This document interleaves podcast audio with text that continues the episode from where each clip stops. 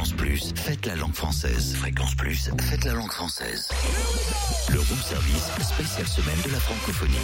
Vous savez que quelque part, il a les épaules larges hein, pour nous supporter depuis 6 heures du matin. Enfin, la délivrance, j'ai envie de dire, pour euh, monsieur Patrick Gélinet qui nous accompagnait tout au long de l'émission aujourd'hui. Car c'est aujourd'hui la journée de la langue française dans les médias audiovisuels lancée par le Conseil supérieur de l'audiovisuel dont est membre Monsieur Gélinet. Et il nous parle tout de suite d'éventuelles propositions que l'on pourrait faire au gouvernement pour défendre cette langue de Molière. Bonjour. Bonjour.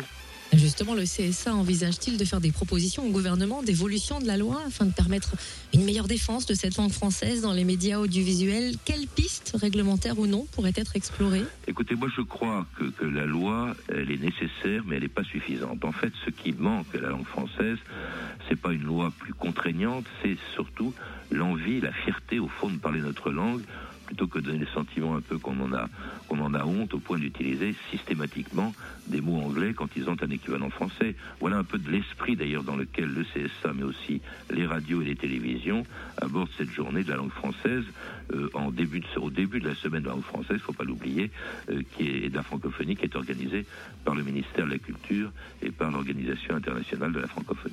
Eh ben merci en tout cas Monsieur Gélinet que l'on va retrouver en podcast hein, fréquenceplusfm.com Julie Zenati qui est venue de parler de son album et défendre également la langue française tout à l'heure à 8h10 en podcast également sur le fréquenceplusfm.com